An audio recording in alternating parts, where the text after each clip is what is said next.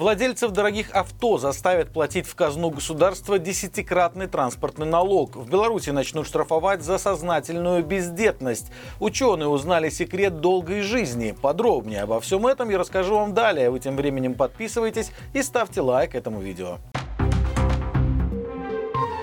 Более тысячи владельцев дорогих авто в Беларуси будут платить десятикратный транспортный налог. Введение повышенной ставки предусмотрено проектом изменений в налоговый кодекс. В документе указано, что повышенные выплаты распространяются на транспортные средства, относящиеся к категориям повышенной комфортности, с года выпуска которых прошло не более трех лет. Чиновники решили, что в категории тяжелого люкса стоит относить авто стоимостью более 300 тысяч рублей или 90 тысяч долларов. Сейчас лица, которые владеют машинами массой не более 3 тонн должны платить транспортный налог в размере 165 рублей. Соответственно, для люксовых автомобилей он составит 1650 рублей. Примечательно, что, вероятно, самым большим парком премиальных машин в нашей стране владеет нелегитимный. Ему принадлежат та самая Тесла, которую ему якобы подарил Илон Маск, а также лимузины, Майбах и даже самый мощный трактор в Беларуси. Но едва ли диктаторы платят повышенные или какие-либо вообще другие налоги.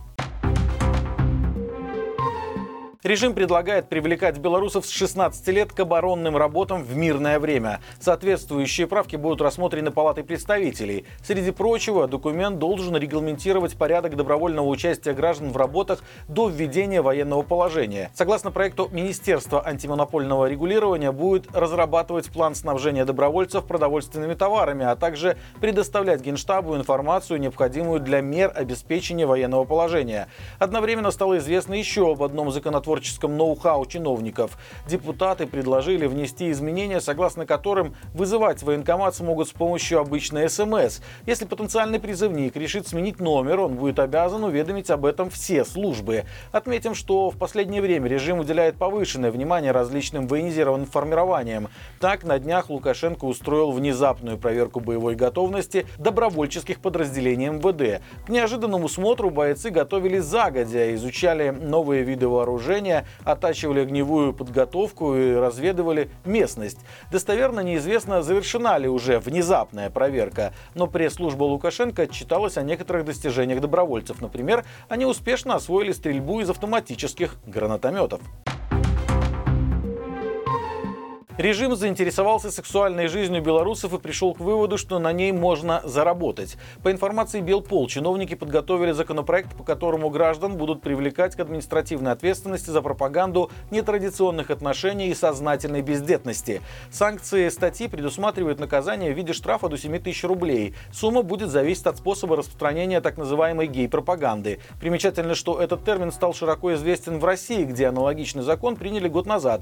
Сейчас его действие распространяется распространяется буквально на все сферы жизни, от личных отношений до медиа. Например, популярный музыкальный канал был оштрафован на миллион рублей за видео с Киркоровым, который изображал пару с другим, предположительно, мужчиной.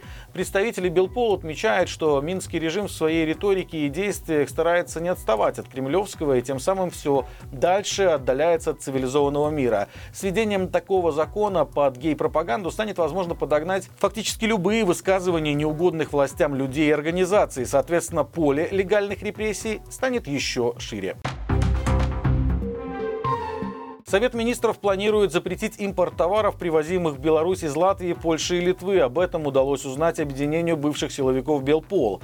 В их распоряжении оказался текст проекта постановления. Больше всего ограничений будет наложено на Латвию. Если документ будет подписан, то из этой страны нельзя будет ввозить пиво, сидр, кофе, корсетные изделия и подшипники. Что касается Польши и Литвы, то в черный список попали такие товары этих стран, как орехи, фрукты и соки из них, минеральная и газированная вода, этиловый спирт, спиртовые настойки и ликеры. Напомним, в прошлом году Белорусский статистический комитет засекретил информацию об объемах товарооборота со странами Европейского Союза. Поэтому теперь узнать, какой была в последнее время доля поставок в Беларусь перечисленных выше товаров, невозможно. Известно только, что за первые два месяца 2023 года общая сумма польского импорта в нашу страну составила 410 миллионов долларов.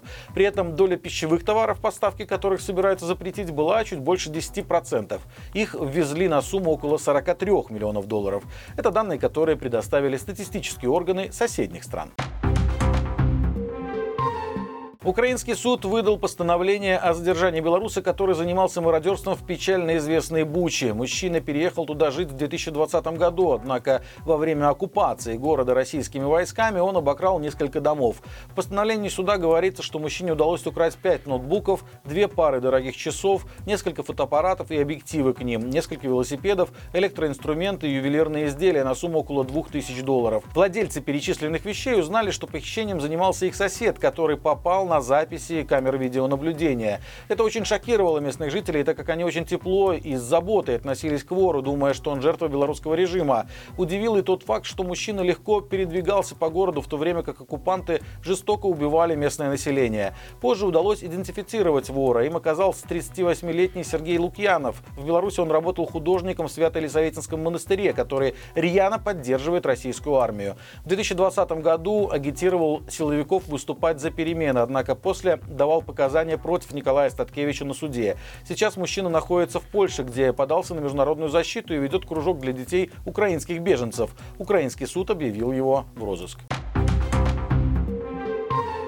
Дожить до 120 лет может стать возможной перспективой. Издание The Economist сделало интересный обзор последних усилий в гонке человека за продлением жизни. Ученые провели опыты на лабораторных животных и пришли к выводу, что манипуляция биологических процессов способствует замедлению процесса старения.